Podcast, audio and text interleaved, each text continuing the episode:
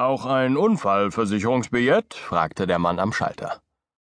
Nein, entgegnete ich nach kurzem Überlegen, nein, ich glaube nicht. Heute fahre ich den ganzen Tag mit der Eisenbahn. Aber, warten Sie einmal, morgen bin ich nicht auf Reisen. Geben Sie mir eins für morgen. Der Mann sah mich verblüfft an. Dann sagte er, aber die Versicherung ist ja gerade gegen Unfälle, und wenn Sie mit der Eisenbahn reisen, da hab ich keine Furcht.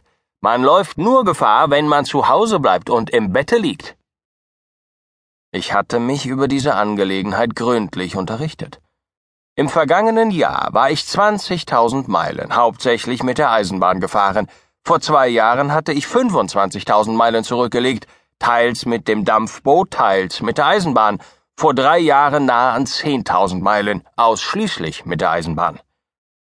Wollte ich noch alle die verschiedenen kleinen Reisen in Anschlag bringen, die ich im Laufe der drei letzten Jahre bald hierhin, bald dorthin unternommen habe, so würden zusammen wohl 60.000 Meilen herauskommen, und das alles ohne einen einzigen Unfall.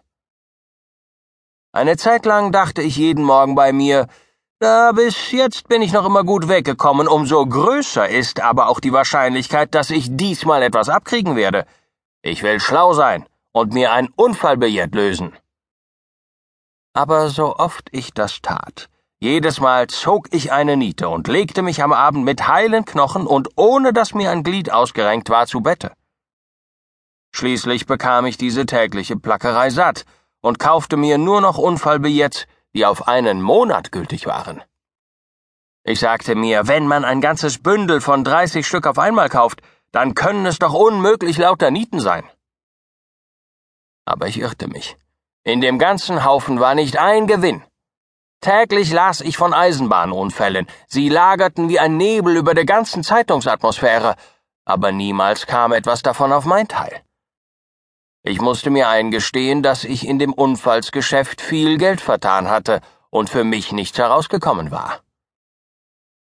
Mein Argwohn erwachte. Ich begann mich nach jemandem umzusehen, der bei dieser Lotterie einen Treffer gezogen hatte. Zwar fand ich viele Leute, die ihr Geld darin anlegten, aber keinen Menschen, der je einen Unfall gehabt oder einen Cent damit verdient hatte. Nun kaufte ich keine Unfallbillets mehr, sondern begab mich ans Rechnen und kam zu einem erstaunlichen Ergebnis. Die Gefahr lag nicht im Reisen, sondern im Zuhausebleiben. Ich verschaffte mir statistische Berichte und fand zu meiner Überraschung, dass nach all den fettgedruckten Zeitungsüberschriften, welche Eisenbahnunfälle ankündigten, doch nicht einmal 300 Menschen während der letzten zwölf Monate wirklich ihr Leben durch solche Unfälle verloren hatten. Die Erie-Bahn war die mörderischste auf der ganzen Liste. Sie hatte 46 oder 26 Menschen umgebracht. Ich erinnere mich nicht mehr genau an die Zahl, nur so viel weiß ich, dass sie doppelt so groß war als auf jeder anderen Bahn. Doch fiel mir dabei sofort ein, dass die Erie-Bahn eine ungeheure Länge hat und den größten Geschäftsbetrieb von allen Bahnen des Landes. Da ist es leicht begreiflich, dass sie noch einmal so viele Tote aufweisen kann als die übrigen. Als ich weiterrechnete, fand ich, dass zwischen New York und Rochester auf der Erie-Bahn täglich acht Personenzüge hin und her fahren, also zusammen 16, welche durchschnittlich 6000 Reisende befördern. Das beträgt in sechs Monaten etwa eine Million, so viel wie New York Einwohner hat.